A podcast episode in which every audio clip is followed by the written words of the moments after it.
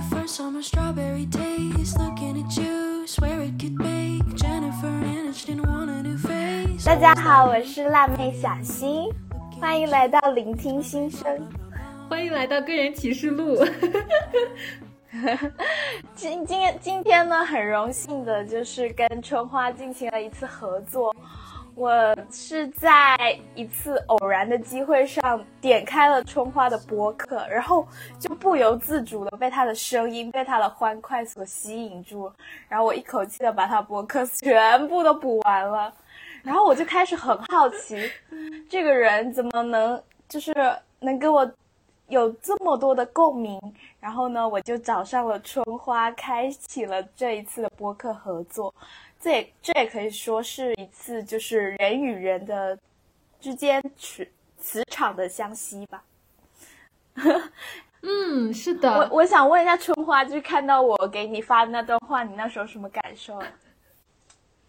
我刚刚想说，我就是觉得这个姐妹好可爱，因为你给我发了一大段嘛，在小红书上，呃，然后就就会感觉到有那种非常同频的感觉，然后说想要和我录一期播客，然后我觉得真的是冥冥之中是有缘分的吧。嗯，然后我们先给大家介绍一下吧，就是为什么我俩会产生一种吸引感。从我的角度来看，就是我听了春花的那一期《一个零零后的自我觉醒》，然后我还在朋友圈转发说感同身受。就是我发现，我发现我身边很少的人，就是零零后会开始自我觉察，就呃在自我挖掘啊这方面还是比较少的。然后我偶然听到了之后，我就会发现，哎，春花跟我有就是好多可以聊的地方，比如我们聊一聊我们是怎么走上这个灵性之旅的，呃，开始自我觉察的。你的契机是什么呀？嗯，呃，我觉得就说一个，我觉得就说一个最简单的例子吧，就是当时我去大理的时候，然后认识了一个朋友，然后当时那天晚上我刚到大理，然后我们几个人是在那种大理的小院子里面，然后呃架着火，然后烤着一些东西吃。当时呢，我的旁边就有一个橘子。然后我的那个朋友，他是呃在做疗愈这个方面嘛，然后也是在身心灵修行。然后呢，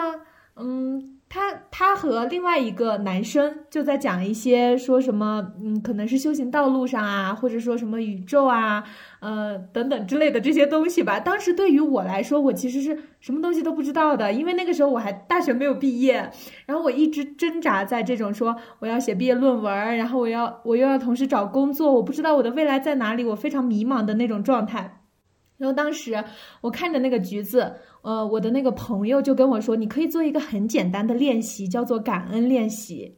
然后，嗯，那这个橘子你可以去想象一下，它从刚开始的时候，它由一颗小小的种子种在土地里面，然后它是怎样被施肥，然后怎样慢慢的成长，然后长成了一颗真正的橘子之后是怎样，嗯，可能农民农民伯伯呀，然后把它摘下来，嗯。嗯，拉到工厂里面，然后运输给你，然后你现在吃下了这颗橘子。他当时在跟我讲这一切的时候，我都觉得就是一种从来都没有听过的叙事方式，因为我身边的人不会跟我讲说你要去感恩一颗橘子的诞生，这对我来说真的好新颖啊。然后那个时候，我觉得，嗯，我觉得我对这方面。其实不排斥，甚至我听到这种东西，我会非常的喜欢，因为在后来我也有跟别人在分享这些身心灵方面的一些东西的时候，有些人是持非常排斥的态度的。就当我只要一张口去说的时候，他就会觉得，哎呀，你在说什么封建迷信的一些东西啊？哎呀，不要这个样子讲啊，什么玄里巴西的。但是当时当时的我，我其实听到呃这样的一个故事的时候，我是。非常的受震惊的，然后从此之后吧，这只是一个很小很小的种子。从此之后，我可能在大理就开始了我的这个方面，就是灵性觉醒方面的一些探索。哦，那我发现你的那个 觉醒之地是在大理，我的觉醒之地是在海南，所以我发现就是我们都是。刚开始有一点苗头，然后再慢慢的自己自主的去钻钻研到这个身心灵的方面，然后开始，对吧？对，是的，其实，嗯，就像我也发现啊，呃，可能有些人他就是还没有到这个时机，就像我俩刚刚在讲的那个时候一样，有些人他刚开始听到这些话的时候就觉得无感，然后他又去探索别的东西，他自己喜欢的东西。但是当我刚开始听到这些东西的时候，我就真的很有感觉，然后我就非常的痴迷于此，我就开始去看各种各样的书，然后看各种各样的视频，嗯，然后通过书中的一些道理啊、理论，然后就反。复的去验证我自己的生活，然后渐渐渐渐好像就越来越顺畅，然后越来越敞开自己，越来越能发现自己的很多魅力也好，优点也好，这就很神奇。听你讲这个，我真的非常有共鸣，就是因为我是我可能我的觉醒并不是就是说听到别人跟我说呃有这方面的内容是。因为我的生活已经处在一种，我我感觉我更像是触底反弹，就是我呃，因为我之前就是会有比较严重的抑郁症嘛，然后在初高中的时候，其实没有被很好的去正视它，因为我记得之前我跟我妈妈说，她就说，哎，你小孩子哪有什么心理问题，然后我是。大学之后，第一次自己去看了心理医生，我才发现原来我身体、我内心里有这么多的问题，但是我都还没有去，就是还没有去正视它，所以我整个大学就是开始了那个，就自我觉察。我，刚开始其实很痛苦，我觉得就是你会血淋淋的、很直接的看到自己有身上的那么多，就是嗯漏洞吧。就是你的心像一个千疮百孔一样，然后我发现这几年我慢慢把它修补好了，所以也就是这种刺，也就是这种契机，然后才让我发现，原来我们人最重要的还是去，就是了解自我。我觉得这是我一生的课题。是，嗯，对，真的是这样。你刚刚提到就是说千千疮百孔，然后我就突然间在觉得，其实，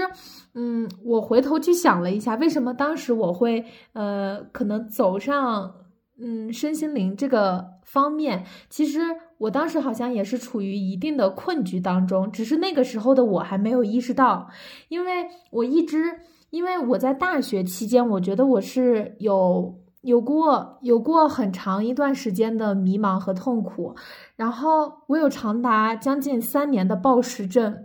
就是，但是那个时候我根本意识不到这是问题，然后甚至，嗯。我前面在录播课的时候，我不是讲说我的自我觉醒之路嘛？哎，好像看起来是很顺畅，是很平坦的。为什么我会用这样的语言去叙事？一方面我会觉得我好像本来天性是比较偏向乐观的那那一种，然后其次我觉得是当时我根本没有意识到我是处于。不太好的一个状态的，但是那个不太好状态之下的我，还在不断的去向外去索取，然后把自己的目光放在外在，嗯，直到那个时候，我好像才慢慢的开始解脱出来。然后在很多次我自己做情绪释放、情绪疗愈的时候，我都能回到大学的那个时间段，然后不断的去治愈那个时候的我自己，因为那个时候的我自己真的。好痛苦！我现在看起来就好像被一个，嗯，被被被束缚住，就是在一个笼子里面，而且根本都找不到希望，找不到出路。所以我觉得我可能在那个阶段，就是在我大学刚刚毕业的那个阶段，去遇到这样的一件事情，真的是非常的幸运，真的算是在某种程度上解救了我。嗯。对，我也觉得，就是包括其实我现在身边有很多刚毕业的学弟学妹们，然后我就看他们的状态，就有时候他们给我呈现是非常崩溃的，然后非常无助的感觉，然后我就经常告诉他们说，这是一段就是，呃，时间，就是我去年也是这么经历的，但是经历过后，我才发现，其实我只是。如果现在啊，要我回到一年前，我会告诉我自己，我说放轻松，不要那么焦虑，就是你去做好你自己的事情，前面还有很美好的路在等着你。然后我也想抱抱他，你知道吗？就是那时候可能还是，呃，因为要出社会要工作那么多压力，他就会崩溃。嗯，是，我觉得其实焦虑真的是不可避免的，尤其像现在，嗯，社会上的信息这么的普遍，这么的发达，我们真的看到了太多优秀的样本了，我们不可能不去追，然后不可能说。真正的放轻松，甚至你现在刷很多小红书上的帖子呀，也也可能是打着非常看似非常轻松，看似嗯活得非常容易的那种标签，但其实背后的辛苦，真的谁知道呢？就是嗯。对于现在的我来说，我会尽量的减少这种社交媒体信息的摄入。我觉得我平常看个朋友圈已经算是，呃，非常，呃，非常怎么说呢？就是，嗯，反正我我现在是不太想去过多的接触社交媒体了。对我来说，可能是一种很很杂糅的能量，它会给到我很不太稳定的一些东西。嗯。就你讲的这个，就可能我前几年的阶段会更明显一点。就是我之前看别人的朋友圈，比如说谁谁谁考上研啦，谁考有一份好的工作的时候，我会不自觉的把自己和他们比较。但后来我觉得，就向内收、向内探索的时候，我才发现，就是我是我，就是。不会再被任何的评价体系所束缚住了，而这样的时候，我就会更有能力的进行，就是选择我要看不看。就你的自我觉察在哪呢？在发现这个东西会影响你的时候，你可以选择性的把它关闭，然后去接收让你呃更好、更呃有益于成长的一些内容。嗯嗯。这一点我也对我也有感触，就是当我发现我可能渐渐的不在意这种标准了，然后也呃也可能失掉了那种固有的评价体系之后，我会觉得我所看到的东西可能都偏向于比较嗯美好、比较积极。哎，我会发现大家都有在认真的生活着，都有在嗯自己的领域里面发光，但是。嗯，好像好像不一样，跟从前的那种比较确实非常的不一样。对，就是其实我现在也发现我活得更坦然了。就比如说我的朋友圈想发什么就发什么，之前还会非常认真严格的分组，你知道吗？嗯。现在就是我我发只是单纯的因为我想记录想分享，然后呃不管谁看没看，就是他们影响不到我。嗯。我发现就是感觉自己在。呃，向内探索的这条路上，内核会慢慢稳定。包括我最近就是在找工作嘛，但是我发现，哎，我今年的找工作的状态明显跟去年不一样了。嗯，去年就很容易受外界影响，比如说，哎，我今天这个面试不顺利呀，我就觉得，哎，我完蛋了，我的人生完蛋了。那现在就是，现在就是我把我的时间分配的很好了，这这个时间段做什么，我也不太会因为。别人的反馈给我一种价值的否定而去伤心，嗯，对，还还有一点就是，现在我每天坚持做冥想，我觉得冥冥想真的就是拯救了我。你，嗯，春花，我记得你也有冥想，对不对？嗯，你是是怎么样去接触到冥想的呢？嗯，我觉得，我觉得真正。我觉得刚开始接触的时候可能是大二的时候，但是大二那个时候的我就是完全在一套标准体系之下嘛，我非常的功利，我会觉得说冥想它对我来说很好，然后它是大脑很好的运动，就是大家都会这，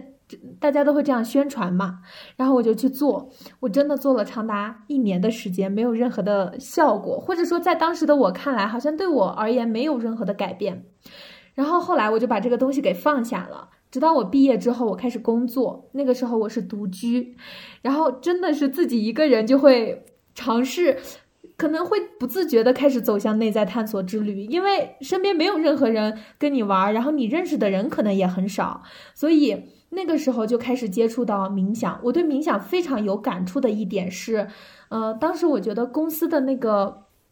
怎么说呢？公司里面的状态也非常的不好，每天给到我的都是很负能量的东西，然后同事之间可能也会有一些，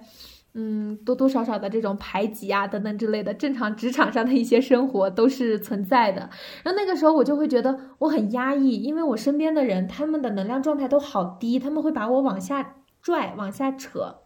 然后我每天中午就会去我们公司旁边的小公园。去做冥想，那个时候我还不知道我在做冥想，但我仅仅就是坐在草地上，然后我晒着太阳，然后可能不自觉的就会进入到一种就是被那个环境所滋养的状态，因为我的前面就是河，然后旁边又有树又有草地，然后我是真正的在跟大地接触，在跟能量很高的东西接触，然后每天中午的那半个小时，哇，对我来说简直。就是滋养到我，真的滋养到我。然后后来我每天中午只要有太阳的时候，我都会去那儿做冥想。嗯，那渐渐可能到后面，我晚上也会去有规律性的去做一些冥想，然后包括可能也会上一些冥想课呀。然后渐渐渐渐可能，呃，也算是入了这个冥想的门，但是没有特别的深吧。嗯，哎，那你冥想是做什么类型的？就是引引导的轻音乐，还是有那种引导语的？呃。就是根据我的状态，我可能不会规定的那么死。那可能有些时候我就觉得，哎，想听听歌，想听听那种，呃，能量比较高的那种歌，我就放着歌，然后自己呆呆的静坐一会儿。那个时候稍微稍微空一空吧，可能也算是一种练习。然后很多时候他可能进不去的话，就会嗯尝试去看一些视频，然后去做冥想，嗯，都有的，嗯。呃，我发现我的冥想更多是偏场景化的，就是可能早晨的时候呢，我会选择晨间冥想，然后它那种晨间的冥想一般就是激励你，呃，调整你的身身心的状态，让你处在一种比较亢奋的一个状态。然后呢，中午午休的时候。就我发现冥想其实它是随时随地的，大家可能对冥想有个误解，就是感觉我需要找一个很安静的地方，然后再坐着，再盘腿，就是一系列复杂。但其实我发现冥想，当你已经成为一种习惯之后，它是可以随时随地的。嗯，只是我有时候中午可能太忙，我没时间午休，我就会呃做一个五分钟的午。呃，冥想，然后让我的脑子先清空一下，然后我发现，哎，冥想完之后，我的工作状态更好了。嗯嗯。而这种场景呢，有时候就是中午我打车过去一个地方，没时间睡觉，我就在出租车里冥想。嗯嗯，是是是的，我也是。对，就是可能还没有接触冥想的人，他并不能知道 get 到说我们在说的冥想它到底有多好，但是。以前我看过一个那个比喻，他是说我们的大脑就是呃电脑的一个 CPU，然后呢冥想就是给你的 CPU 清缓存，让你更好的进入那个工作。我发现是是蛮精确的一个比喻的，对，真的是这样。就像你刚刚讲说，冥想其实在任何时候都可以做，确实是这样。就是甚至可能你当下在做事情的时候，你只需要一个深呼吸，哦，你就能够把你自己拉回到当下。你的头脑它可能不会有那么多的思绪。其实这就是一个很好的练习，就是尝试让你自己时刻保持在当下的这种状态。嗯，这其实很难，但是也是一个比较好的练习吧。我觉得对我来说。对，然后我有发现，就是开始有自我意识去，你不管是自我探索啊什么的，然后你就会更在意自己的身和心。身的体现就是，我朋友经常说我是养生派的零零后，就是，是的，我也是，也是吧？就是我们我睡觉前会泡脚，然后会做瑜伽，就，然后我还爱养花，你知道吗？就是感觉。自己好像是那种六十岁的生活状态了，对对对，很其实很有生命力啊，就是感觉养养花花草草就也还蛮不错的，呃，然后我觉得我其实也是偏向养生派的，尤其接触身心灵这方面，我好像更加会注重这些东西，就是更加会注重自己。嗯的情绪，然后自己的身体状态，嗯，然后包括可能每天晚上会尝试去做一些感恩的冥想啊，这样就是让我自己调节到一个很好的状态。对我发现，就是我们两个普遍处于一种高能量的状态，是因为一方面我们对自己就是低频或者负能负面情绪来临的时候，你能捕捉到它。然后呢，一般我是会先把它放在这里。如果比如说我难过，我就去感受难过，然后它就释放掉了。这样其实对对，其实你调频的一个速度，你不断练习，它会越来越快。对。是是的，是你能很精准的捕捉到你当下的一些感受，就是当你感受到了，哦，你知道这个东西是这样的，你不会再被你不会再被情绪带着跑了。嗯，包括就是可能。我朋友看了，我是他觉得我怎么会一直这么开心？好像我是那种生活永动机，我一直这么热爱生活。我然后我就跟他讲说：“天，我也是有七情六欲的，就我也会悲伤，也会难过。但是我发现，就是我很坦然的去正视自己的一些情绪和需求了。对，然后我又发现以前。”以前我就是那种微笑型抑郁的感觉，就是其实我表面笑得很开心，但是我内心一直很痛苦。后来我才发现，就是一旦人开始对自己坦诚的时候，你才会活得有力量，而这种力量感才会就是吸引源源不断的好的人和事情到你身边，对吧？是是是的，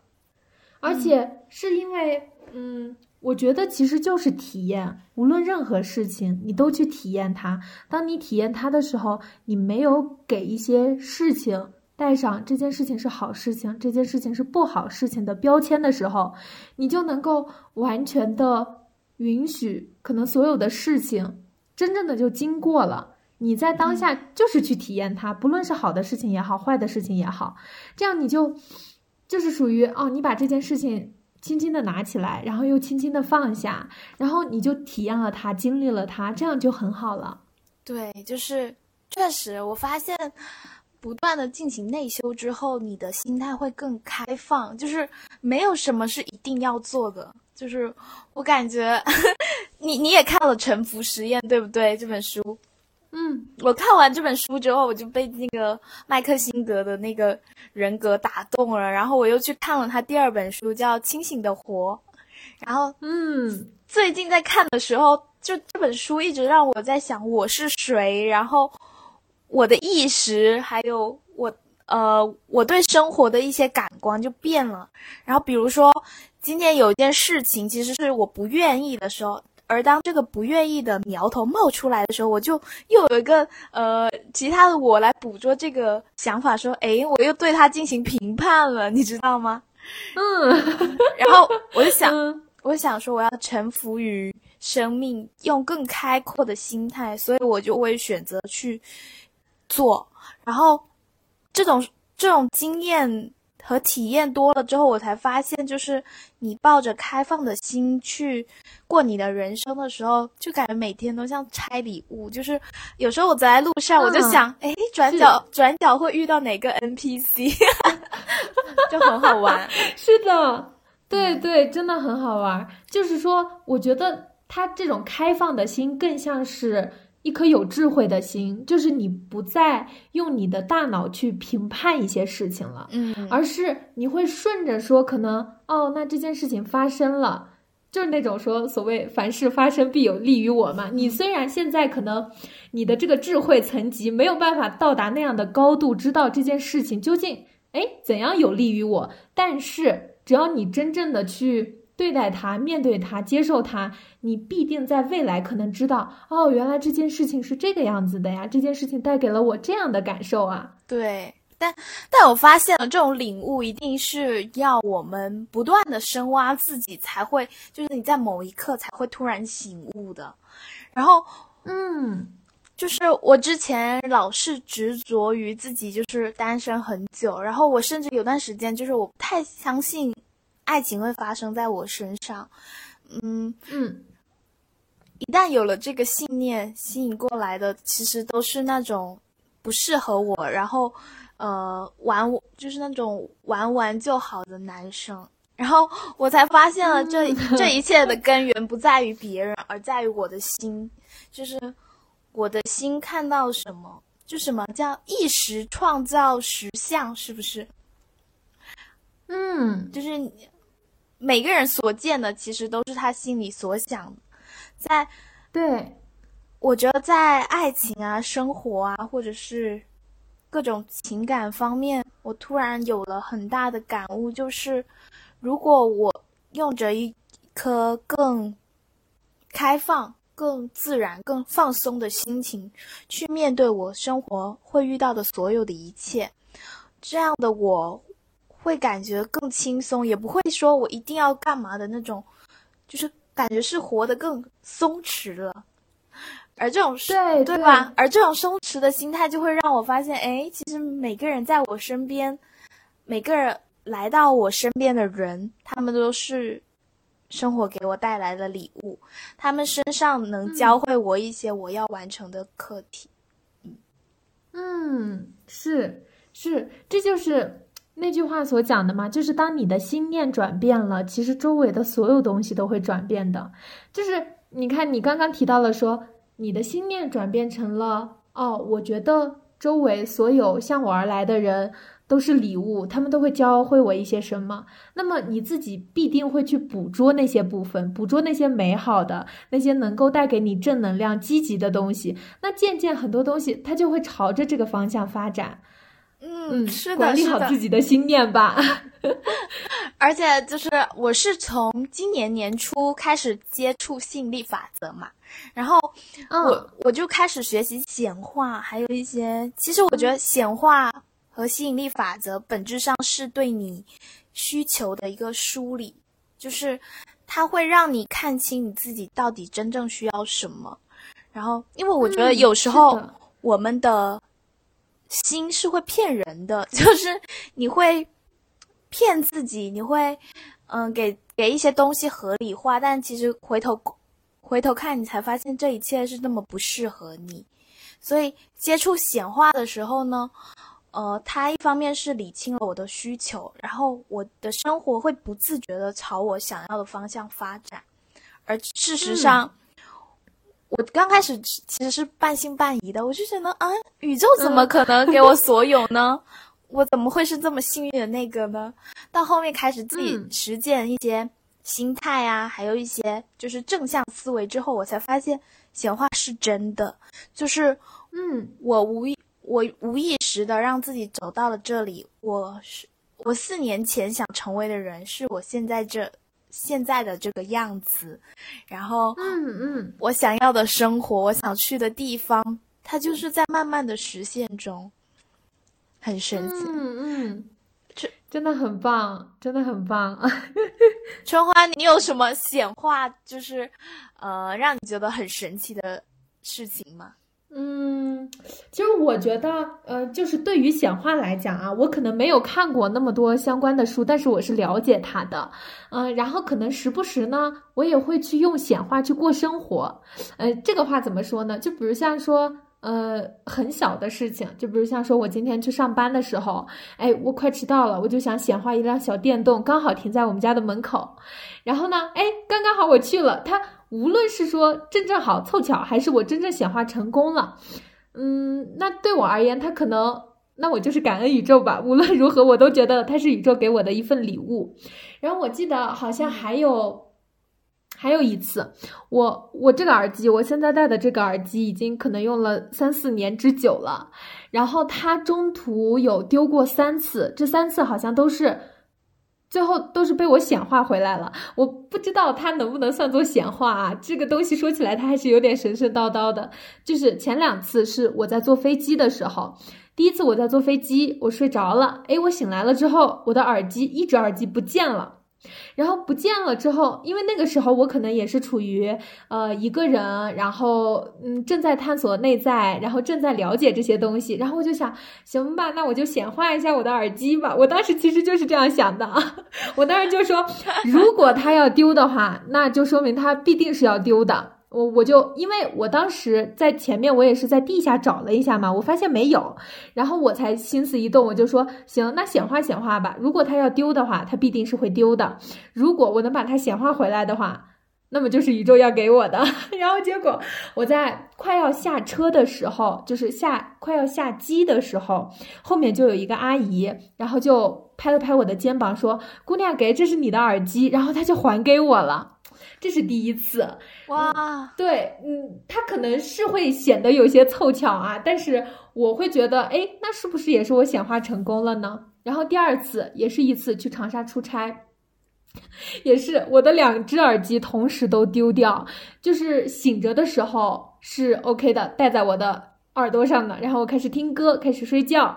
然后醒来了，好像就不见了，就没有了。我当时也是一整个，我整个人就是，嗯，好吧，那显化显化吧。我当时其实内心就是有这种笃定。其实我觉得显化它可能最重要的就是你没有一丝的怀疑，你不会觉得它会丢掉。我就是说，没错，对，而且，呃，而且我觉得就是放轻松，你不会觉得说，哎，它如果真的丢了会发生什么？你不会这样想，你就是会觉得它没有丢，它没有丢。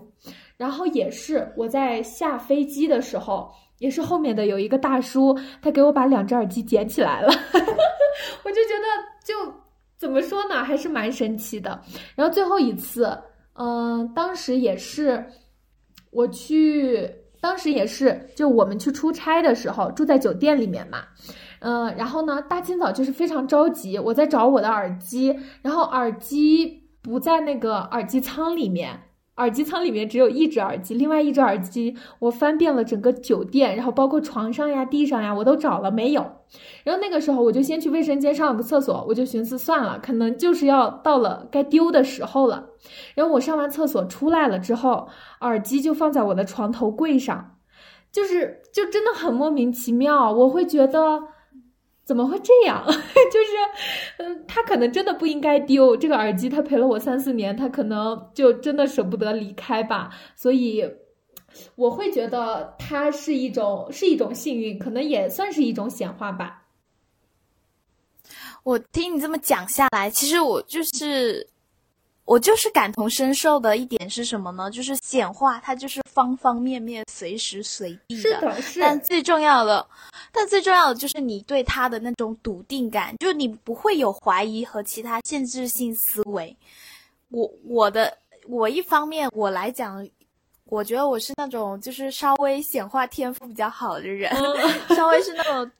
幸运体质比较好的人，我感觉就是从小到大，就是我想要的东西，其实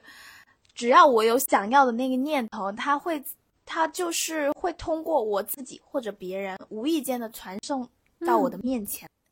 以前我不知道这是显化，你知道吗？以前我就觉得说，哎，这就是我想要的呀，然后它就有了。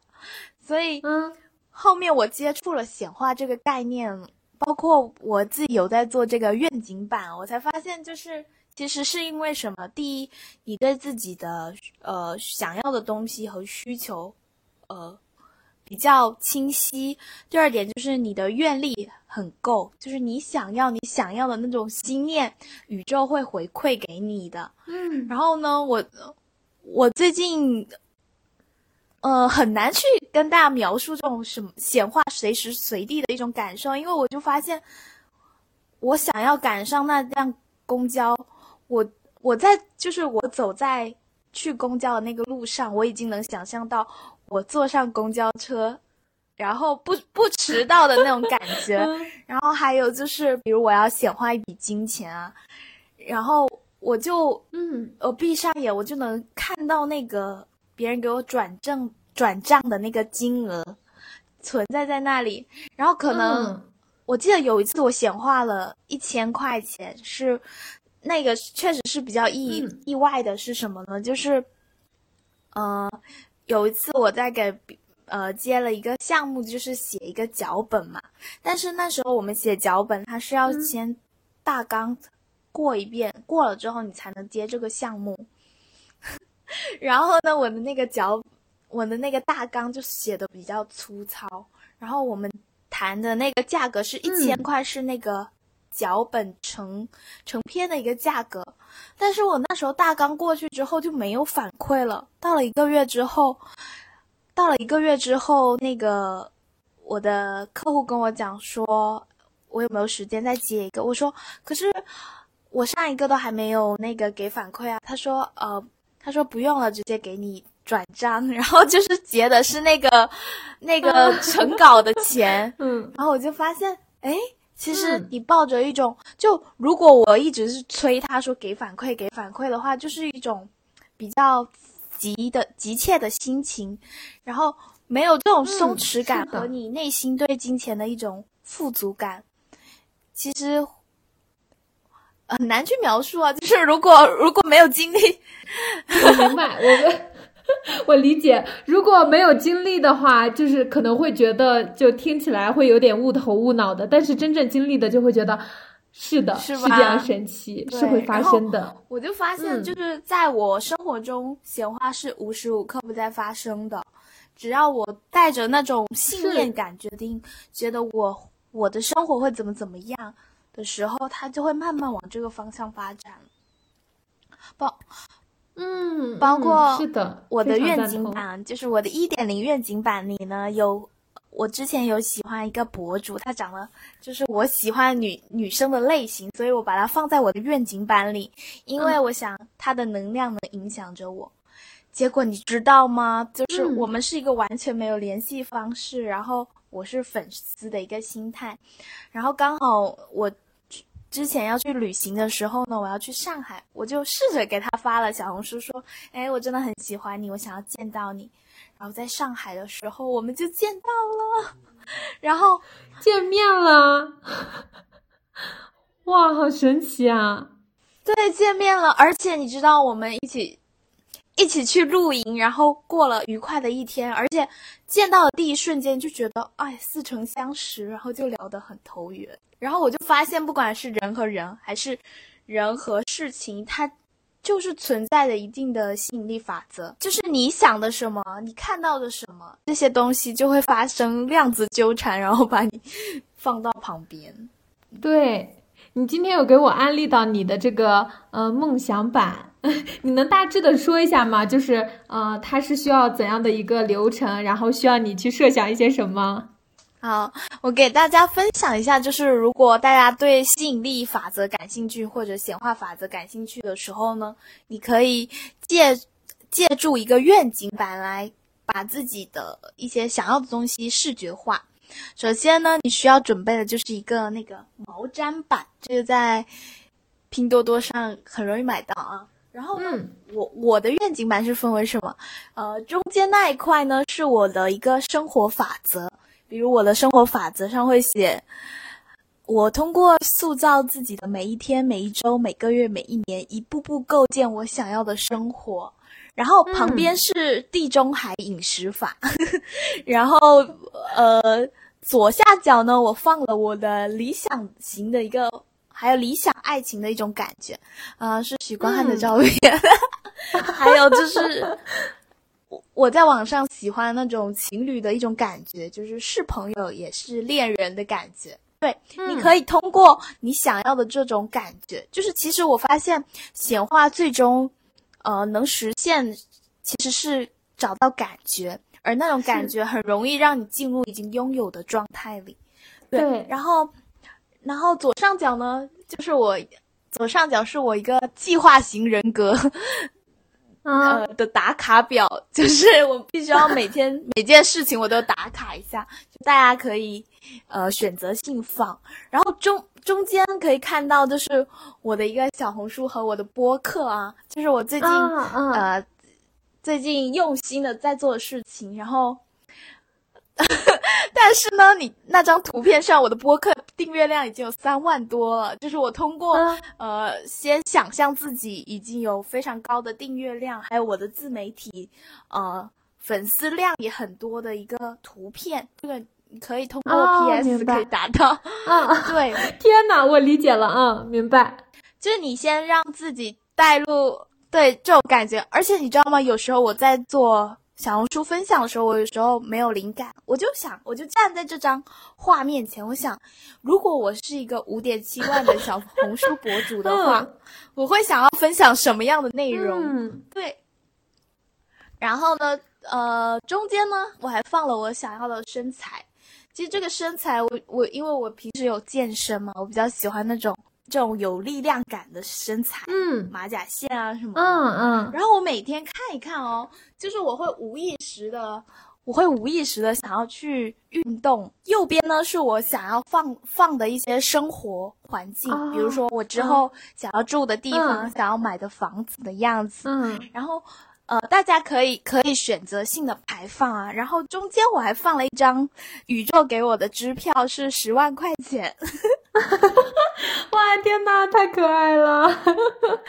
就是金钱的这个显化呢，大家可以选择性，比如说你可以放呃人民币的一个照片，或者说别人给你转账的一个截图、一个金额，还有你呃钱包账户的一个余额，这个数字可以你来定，只是你通过这些方式进行把你的愿望进行视觉化，而我们每天看到的时候，它会慢慢的储存到我们的潜意识里，这就嗯。更能帮你达到你想要的一个状态。嗯，我觉得你是那种感觉型很强的人，嗯、就是吗？你对你是能很多时候就是能够联想到那个画面，能够感觉到那种感觉的。对，而且我发现我对人的情绪捕捉能力特别强，就可能这个人是，可能这个人只是跟我隔着屏幕在聊天，我都能感受到，诶，他是不是心情不好？就是很神奇。嗯嗯，是你是你拥有的魔法。是，然后哦，讲到这个啊，我突然发现，就是我接触了身心灵之后，我才发现，其实每个人身上都有天赋，而我现在就是会更想要用自己的天赋去赚钱，我赚喜欢的钱，享受赚钱的感觉，这种才是一种更正向的能量的回流。对对，是的，是，就是找到你的长板，让你的长板无限的发挥。而我们以前的中国上面的应试教育也好，就是我们从小到大接受的教育也好，都告诉我们说，需要去补齐你的那个短板，因为短板太短了，它可能会对你有所缺陷，有所限制。但是对于现在的我来说，可能更多的是。我要怎样去无限的发挥我自己的长板，然后能够看到别人的长板，然后可以一起合作啊，并不是说一个人要活成一支团队、一支队伍一样。对，就是我发现我的思维变开阔之后，我我的生活也没那么局限了，你知道吗？就是嗯，我面前有很多条路可以走。嗯。对对是的，而而且我发现，就是其实我们现在同龄年的同龄人，呃，还处在一种非常限制性的思维，那是因为他们把自己套入了社会的一个公式和框架里面，所以才会活得不快乐和焦虑。呃，但是，但是呢，就像我身边的朋友，他们有时候会跟我说，很羡慕我的生活，觉得我自由自在。然后我经常跟他说，你也可以，只不过你需要一点勇气，和需要放下嗯你已经拥有的东西的一个勇气。对是是，就是不要把那些你所拥有的东西看作是真正属于你的。他们很无常，很多时候你所拥有的工作、所拥有的爱人、所拥有的关系，它可能来来去去很无常，它是随时随地在变化的。所以，嗯，就是去探索更多的多样性，去挖掘那个最闪亮的你自己吧。嗯，真的，我觉得春花就是经常能讲出我的 内心所想的东西。嗯，然后我发现你这样的心态去生活的时候，你整个人会更轻盈，然后更松弛。嗯，嗯，然后我会发现，确实你会觉得，就我可能如果我的现在的人面临的一个境况，在换到另外一个人身上的时候，他可能会觉得很焦虑或者很崩溃。但我现在就会觉得，我每我的每一天都还蛮幸福的，就是可能也是有做感 感恩练习，我真的觉得好幸福。比如说，我今天是一起床一睁开眼，那个太阳洒进了我的床铺上，我就感觉 哇，太幸福了，是吧？就我感 我非常理解。我感觉幸福的感知力确实是需要练习的。嗯，是是的，嗯，就是你平常是不是能够真正看见你生活当中的那些美好，而不是紧紧抓着你生活当中的那些糟糕不放？嗯，就是就是注意力在哪儿，能量就在哪儿吧。多多去关注一些呃生活当中比较美好的一些小细节呀，然后一些人啊事啊，多多去晒太阳，去接触一些比较高频的东西。对，这就会，呃，这就是让我想到最近其实话题还蛮火的，就是叫呃提升生命力和提升能量的一个呃方法。对，就、嗯我第一点，我感觉想跟大家分享的是创造。我发现创造它其实嗯是一个很高频的能量，就是你不停的分享，然后不停的创作你想要呃跟大家分享，其实就是利他的内容，而这种能量会让你不断的进行正循环。就像我跟春花也是因为我们去创作这个播客，才有认识的嗯。一个可能性。对，对对，是的，是就是从无到有的一个过程，而且我觉得创造它带给我的一种感觉，就是我会觉得我很有生命力，嗯。然后嗯，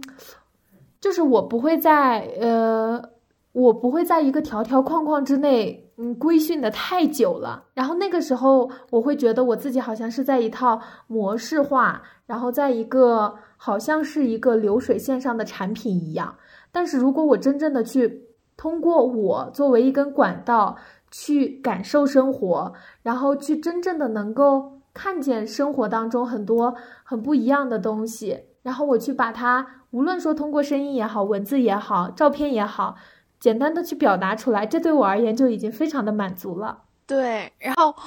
我也发现，就是创造之后，你整个人的能量会提升。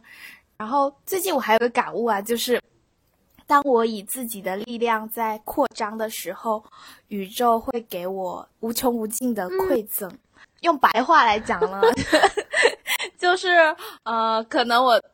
最近分享的一些内容哦鼓励到了别人，然后他们给我的评论。或者说给我的表达和喜爱，会让我觉得天呐，我的生活太好了。然后他有时候也会宇宙宇宙就会给我无缘无故的一些贵人，然后他给了我一些工作机会，啊是的，或者是带给我一种新的生活方式。这种时候，你就无意识的会捕捉到说，诶，这就是宇宙给我的礼物。嗯嗯对对，真的是这样。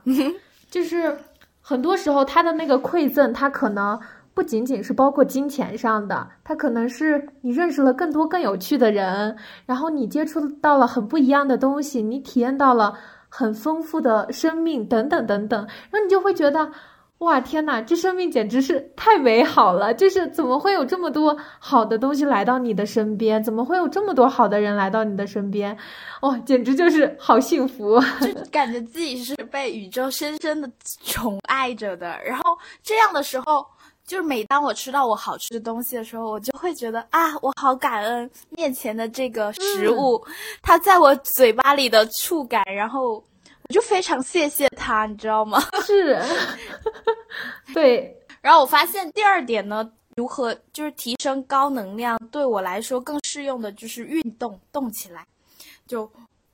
我只要一没能量，我就去运动。然后不管你说的那个跳舞也好啊，跳 自己随心舞动的舞也好，还是我喜欢去游泳，然后去公园里，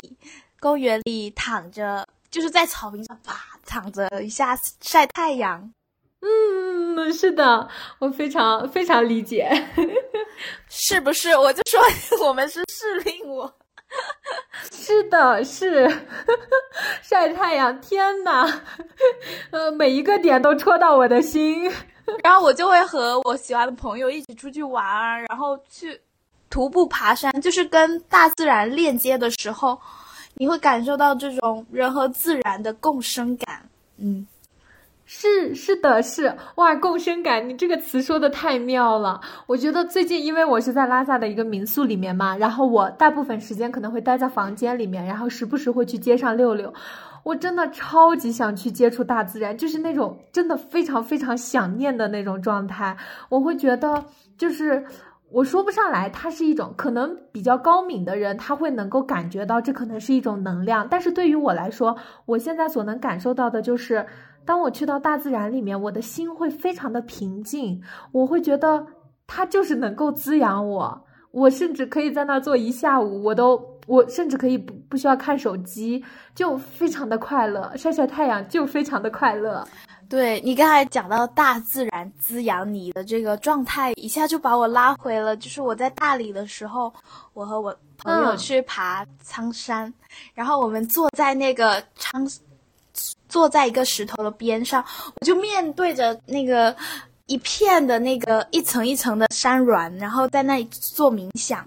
我就听那个风吹拂过那个树叶的声音，听鸟在那个山谷里回旋的鸟叫声，还有我的呼吸声，就感受到那种，就是其实就像万物万事万物穿过了我的感觉，嗯，很平静。对对，真的哇，太美好了！你一描述，我都觉得特别的美好。对，就是其实我发现，现在长大之后，就是我发现平静才是最好的状态，就是也比较少去大喜大悲，然后一个状态的起伏了。嗯，是平静，平静真的是最好的状态。就是我很多时候我会觉得，就是无论是大悲也好，大喜也好，好像带给我的是那种。很很跌宕起伏的感觉，很多时候我其实是不喜欢的，因为你如果想要走到那个峰顶的话，你必定会跌落到谷底。哎呀，怎么说？对于我来说，好像就是这两种极点现在都不太适合我。我现在很想做到的，也不是很想做到，我现在就是正处于这种，我觉得每天非常的平静，然后有一些淡淡的喜悦。能够去觉察到一些生命的丰富和美好，这对我来说就已经非常幸福了。没错，这也是我这段时间体验到的，就是我其实真的是享受于生命的每一刻了。嗯，有时候，有时候可能会还是会难免产生一些焦虑，而我的自我意识或者觉察会把我拉回当下，对，然后感受我感受我所现在。的所有感受，嗯，对，就是当我达到，呃，可能，可能当我有这样的状态的时候，我就不会再去痴迷于去过另外一种生活了，因为我的头脑中好像就不会说，呃，就是我好像更倾向于说我在当下安住，我尽量的去享受当下的一些美好，我能够抓住当下，那么可能未来它真的也不会差。确实，我想跟春花聊天的一个原因，就是我想找一个人去探索我所感受到的这些感受。我很少能跟身身边的人去聊这些，因为我发现还是比较少人去进行一个自我挖掘的。那春花你怎么看待？就是比如说。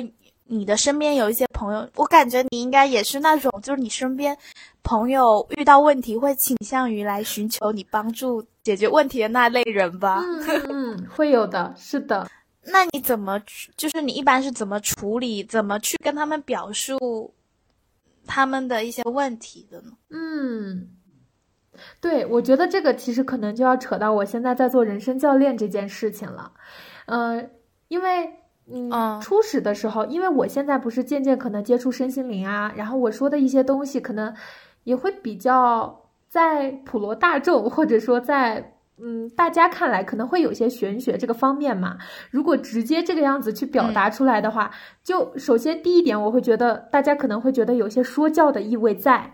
其次，可能会有些空。就是你将这种说所谓的什么宇宙啊，然后什么嗯更高的频率啊，去表达出来的时候，别人没听过，大家一定会觉得非常的空的。然后后来也是因为我学习了教练，我就发现，就是你可以不需要去怎样去劝导他，你可以去向他抛出问题，你去问他自己，因为很多时候一个问题的答案只需要真正很深入的七次询问就能够得到。但这七次询问是一层一层渐渐深入到内在的，深入到很深刻的那个里面，你才能够去得到答案的。那我现在觉得可能，嗯，相对来说比较好的一种方式，其实是问问题，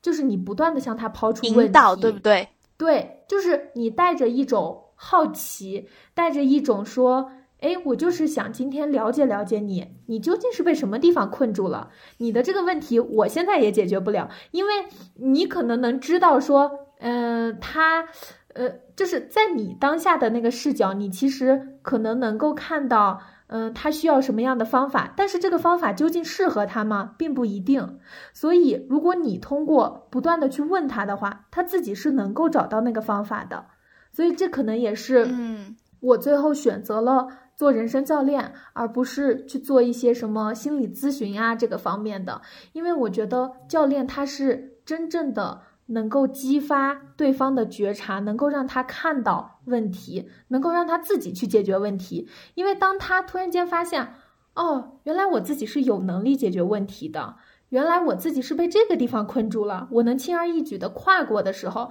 那他自己就非常的有主动性，他能够去做这件事情。嗯。嗯，那一般来找你，就是他们寻求人生教练的人，是一般都是什么样的情况才会来找？我觉得，因为我现在所能接触到的，可能也是偏向我。我当时还大致的总结了一下这些用户的画像，可能是偏向十八岁到三十岁。然后这个过程中呢，可能是有一些职业选择的迷茫，然后有一些关系上的问题，然后有一些。嗯，可能，呃，或者说和原生家庭的问题等等吧，差不多其实是这三个方面。哦，听你这么讲，我发现就是我还蛮有做人生教练的潜质的。嗯嗯嗯，是。为什么这么说呢？因为我发现就是我身边的朋友，他们会，就是不管什么样的人啊，可能我跟他熟的不熟的人，我们聊天的时候，他们可能会来。就是咨询烦恼的时候，我第一我用的问题也是引导，哎，就是就像你所说那种，我带着好奇心，我就很想了解，哎，他为什么成为了他现在的他？然后我就不断的问他说，哎，你怎么怎么样？原来是 无意识中使用了这个方法，嗯，所以我发现就是我并不会。每次别人跟我交流完，他会觉得很治愈。一方面是可能是因为我倾听了他们，嗯；第二方面就可能引导他们挖掘到了自己内心的一些看不见、之前看不见的地方。对，而且我会觉得你身上的那种利他属性，以及你身上散发的那种能量，是真正的能够帮助到别人的。嗯嗯。那我等一会儿，等会儿给我介绍一下人生教练，嗯，或者或者给我们听众朋友也介绍一下，就如果在听的朋友们想了解如何当上人生教练的一个方面，可以介绍一下。嗯，我觉得我现在可能前前后后做教练也有半年的时间了嘛，在这半年的学习当中，嗯，我觉得。教练他首先针对的人群，他可能是有一定的，嗯，自我觉察，有一定的自我意识，并且很想要在嗯自己身上下功夫的人，因为教练他就是，嗯，好像一面镜子一样，它能够反馈出来你所有的面相，它只是给你反馈，只是这些面相可能很多时候你是看不到的，你是呃没有办法说。嗯，因为因为可能很多时候你遇到了一件事情，遇到了一个问题，你是没有办法看到这件事情的全貌的，然后可能你就被卡在这个问题上了，你就被堵住了，你不知道该接下来怎么走了。然而教练他通过一面镜子给你完全的呈现出来了这些问题，然后你就好像突然间打开了视角，你会发现，哎，我居然有这样的选择，哎，原来我好像。哎，我我其实还蛮有天赋的，嗯，我好像在这个方面是我以前忽视的，嗯，我好像一直在压迫我自己，评判我自己，而我一直都没有注意到。然后，当你真正的看到了这些东西之后，你就能完全的知道是什么将你困住了，可能是一些你自己的限制性的思维，可能是一些你自己。嗯的一些模式、一些固有的模式、一些卡点。那你就，如果当你真正的看到问题，讲真，你就能看到解决问题的方式。就是，嗯，只要你能将这个问题完全的表达出来，嗯，真正的意识到了，那么这这些解决问题的路径会展现在你的眼前，真的很神奇。那那你有没有觉得，就是你在当人生教练的时候，其实也是在反刍你自己，就是也照出了你自己，就用别人的问题去反观自己的一些。对，是的，是会这样。就很多时候，呃，可能客户带来的一些议题是你曾经，呃，有有接触过的，或者说可能也是你当下卡住的。哎，那也有一些议题是你没有接触的。那无论说，嗯，这三种怎样的议题，只要当你作为教练，你抱着一种好奇，你去看看，哎，究竟为什么这个点会卡住你？哎，它是来源于哪里？哎，我现在能不能帮助到你一些什么地方？我现在可不可以，呃，通过一些问题能够让你有新的觉察？就是这样。嗯，那那你现在就是。做人生教练的时候是，就是比如说一个客户来找你，然后你是用按小时收费，还是按他一个阶段性收费的呢？就是比如说你解决了他一个问题，嗯，但是他这个问题需要一个阶段，你们是，就是我有点模糊的是这种业务要怎么去收费呢？啊，我明白你的问题，就是他可能很多时候就只是来找一次咨询嘛。呃，一次这样的教练对话，嗯，那可能会解决一个问题，给他带来一些新的觉察。那有些人他可能觉得，哦，这样一次不够，那是不是，呃，我后来可能就会推出这种长期的陪跑，比如像说一个月有四次。或者说半年有几次，就是阶段性的，你可能每个时间点，每个时间点，哎，可能会是不是遇到了一些卡点，或者说在自己的自我觉察上面又卡到了哪个部分？那么你可以分阶段性的来找我，然后我们可以再共同的去探索、去挖掘一下。哦，嗯了解。就因为可能我们的听听众也是存在那种普遍自我觉知已经开启了一个。阶段，所以如果呃大家有需求的话，也可以找春花。谢谢小新。然后嗯，最后呢，跟大家分享点什么呢？嗯，还有什么吗？还有什么没有聊到的？嗯，对，就其实最近我想跟春花还有探讨一个问题，就是你怎么去理解跟宇宙交换能量这件事情。就是，嗯，嗯，我的我的想法就是感觉确实，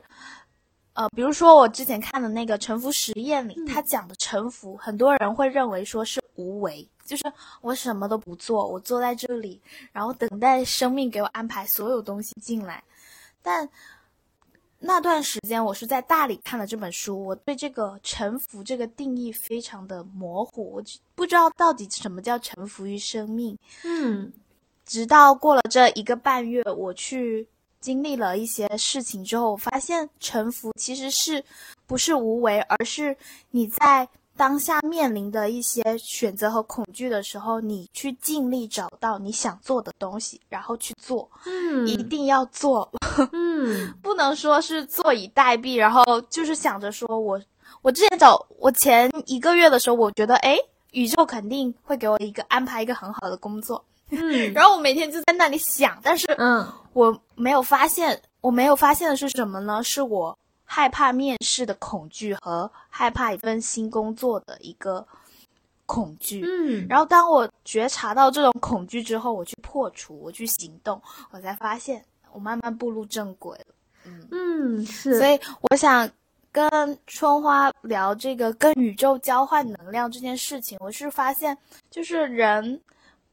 人在还是要有一定的能动性去做一些事情。当你散发出一种高能量之后，宇宙接收到你的高能量，才会反馈给你更好的东西。你这你如何理解的呢？嗯，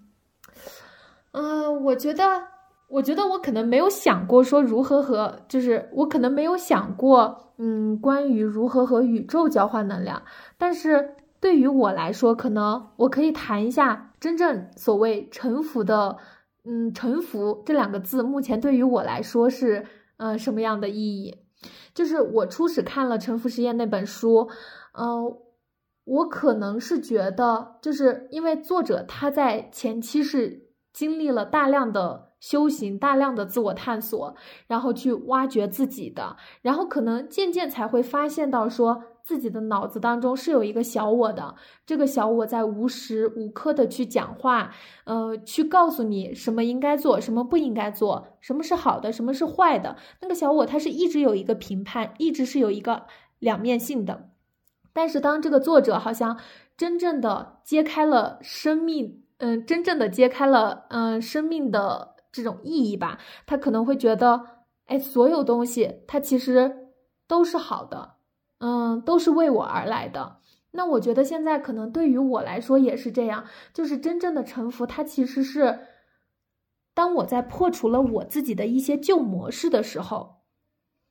那种，嗯，当下我的所作所为就是真正的臣服于生命之流在走的。因为我会发现过去的那个我自己，包括现在吧，我身上也是有很多模式的嘛。就是这些模式，它可能会带我遇见，嗯，相同的人，然后相同的事件，我会一直在这样的轮回里面不断的去，嗯，经历事情。然后很多事情，你就渐渐好像会觉得，哎，怎么你碰到的都是同一类型的人？嗯，怎么碰到的男生也是同一类型的男生？然后怎么遇到事情的时候，你总是会这样做？然后现在对于我来说，可能就是精准的能够去意识到我的这些旧有的模式，然后破除掉这些模式，不再让这些模式可能一直轮回，一直轮回去影响我真正的臣服于生活。因为真正的臣服，它可能是需要靠一定的智慧的，就是那个智慧可能是。在你识别了你身上固有的这些东西之后，呃，然后渐渐开辟出来一条，哎，走上所谓可能，嗯，真我，哎，高我，对，就是走上一条自我之路吧，嗯，就是在这样的状态下，可能，嗯，渐渐去做事儿，去去探索的，但是这个路上肯定是要做事儿的，就是我会觉得是是不断的要去在。事情上面去修行，因为很多时候你大脑当中想出来的那些东西，它一落到实践，它可能还是没有办法，还有还是嗯没有办法落地。那毕竟我们是来到来到地球上，来到人世间嘛，那就是嗯多做事，多觉察，我是这样觉得的。我觉得你说的特别好，特别特别好，就是感觉。点出了我最近也有的一些想法，就是可能我讲一个非常非常小的点哦，就是以前我对于爱情方面的显化，我就一直执着于说我自己要什么什么样的爱情。嗯，但我发现了一件事情，我在被单身七年的这个旧思维困住了，我根本没有把自己调整到可以被爱的频率里。嗯，就是。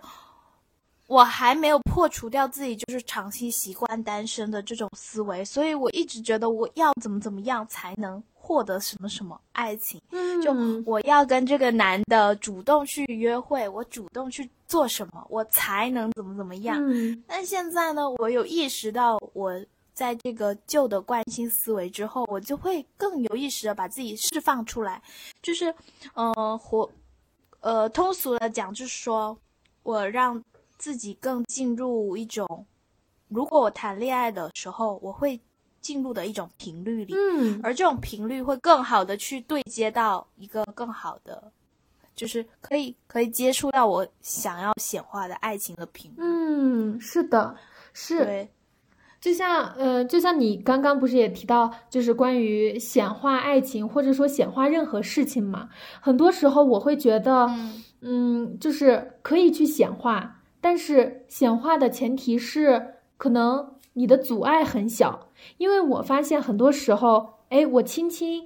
我轻而易举显化的东西，可能是我真的没有什么阻碍。但是有些事情，比如像说有些人他可能金钱卡点太重啦，或者说过去的那种模式、那种桎梏太深了的话，你就算你再去用你的感觉，再去嗯进入到一种频率当中，如果你没有。嗯，将这些阻碍破除掉，将这些模式破除掉，它可能很多时候，这个现实的引力太大了，模式的引力太大了，它又会把你拽回来，所以它就可能会，嗯，可能会让你没有办法很好的去显化一些你那你自己心中想要的一些东西。对，所以这其实也就回到你刚才讲那个。就我们的这一生，其实都是在修行，嗯，然后要不断的向内修，向内收，是的，是这样，向内探，对对，感觉我俩今天这整个主题都是向内探索，然后自我成长，要自我修行，对，感觉我们就是今天这一期是呃两个零零后给大家分享一下我们。在这一路上，就是怎么样进行自己的灵性之旅，然后所有的心得和感悟，还有一些共鸣，都都今天都跟大家分享了。嗯，是的，是的。那我们这一期就差不多就到这里吧。对，非常开心的和你聊天，我也超开心，因为我感觉我们的聊天是一种能量的。共振吧，交流。对，是的，我俩两个已经开始在视频面前手舞足蹈起来。没错，其实我们已经手舞足蹈了很久。那我们下期再见喽！好，拜拜。